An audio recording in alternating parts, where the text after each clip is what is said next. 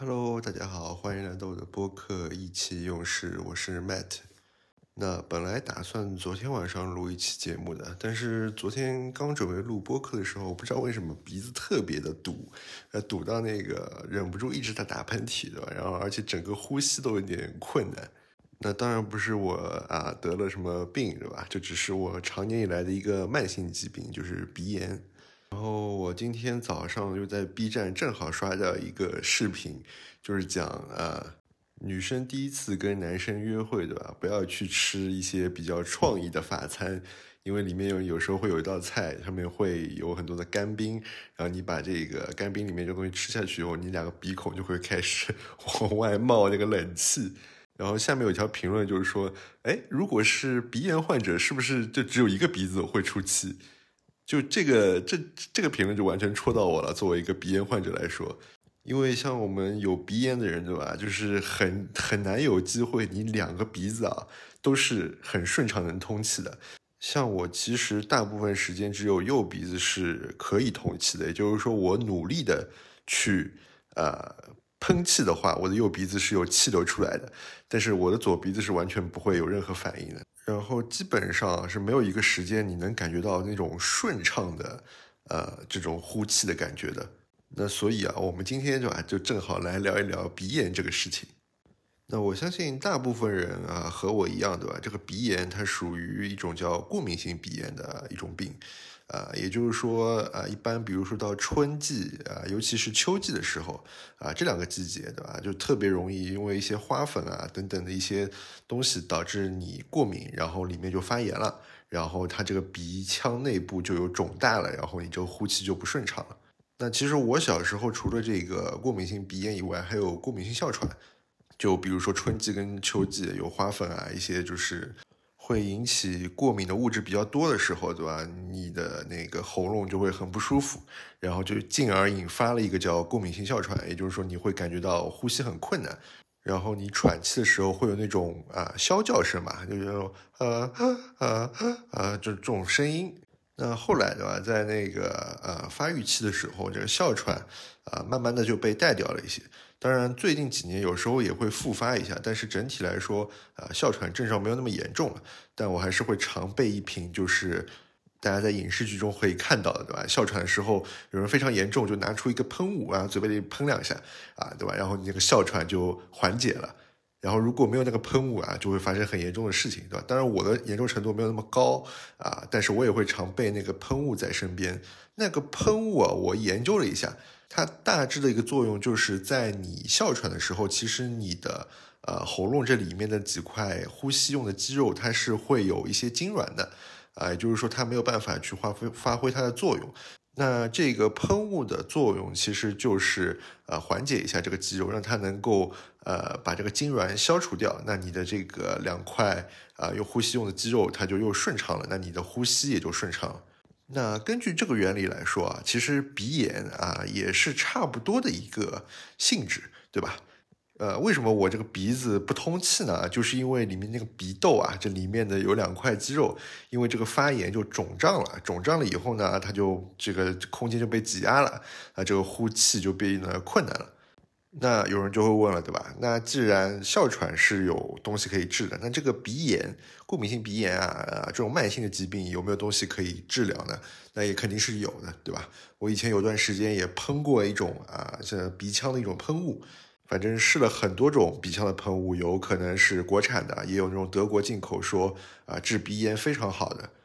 那我其实喷了一段时间，并没有感觉到啊太明显的效果。但是也有可能是因为我这个人就是啊，对这个事情没有那么坚持，对吧？然后喷了一段时间不喷了，他可能要喷到一定的程度才会有一个明显的一个感受。那还有一种方法啊，就是这种慢性鼻炎，以前电视里一直说你要买一个这种洗鼻壶，对吧？然后用那种啊生理盐水吧，类似于这样的东西。然后经常性的去洗这个鼻子，呃，冲鼻子，也就是这个这个玩法非常神奇啊！你把这个管子 插到你的左鼻子里面，然后开始滋水，然后那个那个那个水呢，就会从你的左鼻子进去，以后从你右鼻子出来，就整个一个感觉有点像啊，就是一种很奇怪的场景。那那时候我妈对吧，听到这个啊，洗鼻是很重要的一件事情，就帮我买了个洗鼻壶。但是我实在对这个场景觉得太奇怪了，然后之后我也没有用。那除了这种对吧，一种是药物治疗对吧，一种是这种清洁性的治疗以外，那以前还会有经常性有一种偏方啊，说是治鼻炎特别好的，比如说啊，最有名的一个偏方就是啊，牛奶炖蘑菇。对吧？你把这个蘑菇切成片，然后放在牛奶里面，然后在锅上煮一煮，煮热了，啊，煮熟了以后，然后你就喝这个东西，喝下去，然后你就慢慢的鼻炎就会好了。那这种我都没有试啊，但如果确实有鼻炎、受鼻炎困扰很厉害的人，我建议都可以试一下。尤其是啊，我记得有一个德国的那个鼻炎的喷雾，应该是蛮有效的，就至少对大多数人来说吧。我记得以前还有一种啊手术疗法。呃，好像是要切除掉一些什么东西，但据说会有比较严重的后遗症，啊，所以我建议，如果你是真的非常严重受到鼻炎困扰的人，对吧？你还是要去医院看一下，啊，听听医生的专业建议啊，不要听我这边瞎说，对吧？我只是介绍一些我曾经知道的一些方法。那我为什么就没有去治疗鼻炎这件事情呢？对吧？主要就是这个鼻炎这件事情，我可能早就习惯了，那鼻炎对我的困扰其实没有那么大。就无非就是早上啊起来的时候，如果今天犯鼻炎了，对吧？可能啊打喷嚏打的有点严重，用的纸巾有点严重，但是对我的整个生活质量没有太大的影响。就是或者说我已经习惯了吧，就是说鼻子没办法呼吸这件事情啊，对我来说好像就是一个很常规的事情。就偶尔有几次，对吧？那个鼻子两个鼻子都突然一下通了，我感觉哇，这什么什么情况？这有点不太适应。那这一方面可能是因为我对吧，这个鼻炎呃患的比较早，所以可能从小就有这样子一个情况在，而且我患鼻炎呢，可能有那么一部分原因是因为呃我小时候呃比较小的时候啊，那个我坐在摇篮里对吧，然后晃晃晃晃啊，直接摔到地上去了，然后整个脸就朝下摔了一下，然后所以我的这个鼻梁骨啊，它有一部分是弯的，呃，我记得有一次。无聊的时候，对吧？那个也不是无聊的时候，就是想我妈想看看我的鼻炎能不能治啊，就带我去医院里面。然后那个医生一检查，发现哇，你这个鼻梁骨怎么是弯的？然后，然后我妈就问，那这个是不是啊鼻炎？啊，就是因为受到了这个影响啊，医生就说，哎，可能会有这个原因，然后建议啊，就是我动一下手术，把这个鼻梁骨弄正了，看看这个鼻炎是不是好。我靠，我吓得就直接回去了，没必要吧？为了一个不影响我生活的这个鼻炎，对吧？还要动一下这个手术，然后矫正一下鼻梁骨。那这一方面其实也证明了，对吧？这个鼻炎这件事情啊，对我来说，可能生活中这种显性的影响啊，其实没有那么大，所以我其实不太想。啊，多去管这件事情，有时候也懒得去治这个东西，甚至我觉得这个鼻炎啊，可能对我来说的这种负面的情绪啊，还没有每天早上起来知道啊，今天要上班这件事情来大。但是啊，这凡事肯定都有但是，对吧？我还是要说，鼻炎这件事情其实对一个人的影响啊，还是蛮严重的，负面的这个影响还是蛮严重的。所以，如果你是一个对自己有责任心的人，我建议你还是去治一下。对吧？那我说三点啊，都非常呃严重的影响。第一点就是啊，大家可以听到我这个播客的声音，对吧？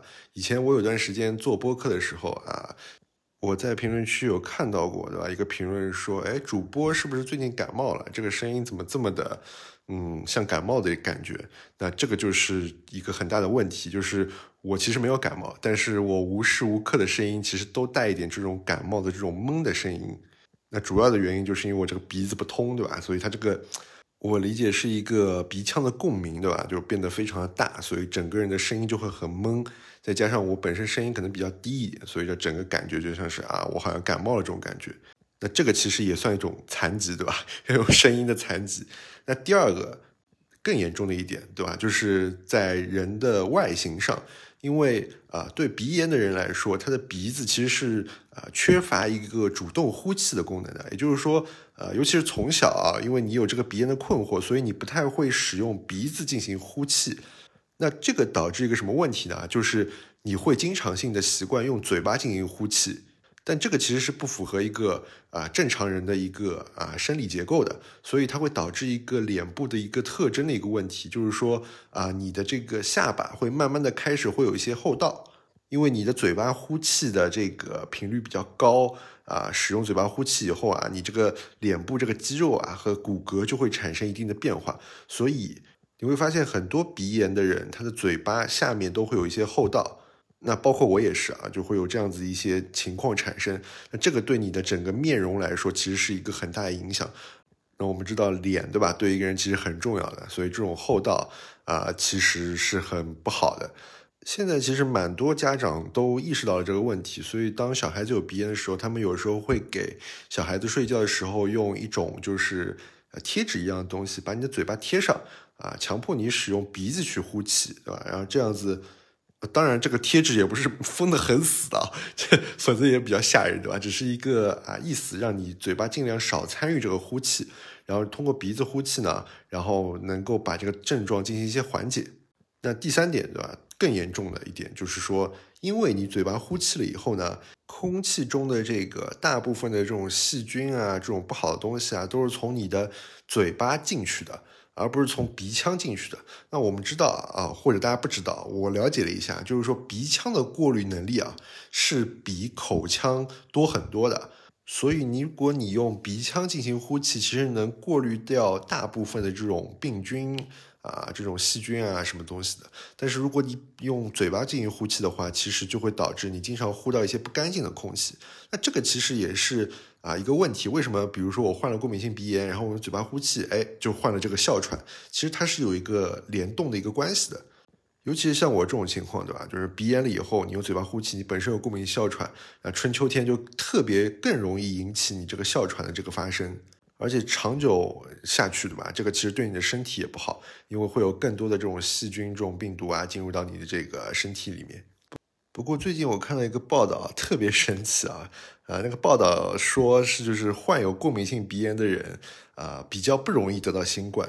那起因好像是因为有一个人他是有过敏性鼻炎的，家里所有人都得了新冠，但他居然免疫了，然后就开始了有这这项研究。呃，我具体看了一下，好像就是因为这个过敏性啊，包括过敏性鼻炎、过敏性哮喘啊，它里面的这个，因为你对这个人体对这个过敏反应比较大，所以它的一些什么蛋白的这个表现啊就会少一点。反正最后就导致说你更不容易受到这个新冠的病毒的影响。呃，具体我也看不懂，但是我也不知道这个到底是一个真的还是假的。那如果是真的，是吧？对我们这种过敏性鼻炎患者啊，真的是。算是聊表安慰吧，对吧？就我了解到的，其实现在小朋友里面患有这种过敏性鼻炎啊、过敏性哮喘的人，其实还蛮多的。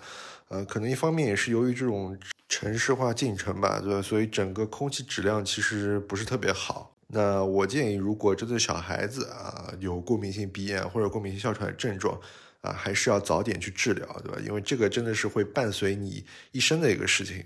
啊，不是说习惯了就好了，因为我也说了，这个其实对人的身体有很大的损害，只是不用那么显性，是个隐性的慢性疾病而已，啊，所以如果从小啊发现了这个问题，还是要早点治疗，啊，现在这个医学又这么发达，对吧？肯定比那时候我那时候发达很多了，再加上以后大家都要工作到七十岁，对吧？要延迟退休的，对吧？这个这个事情还是要早点治疗，对吧？你还有很长的日子要去工作呢，好吧？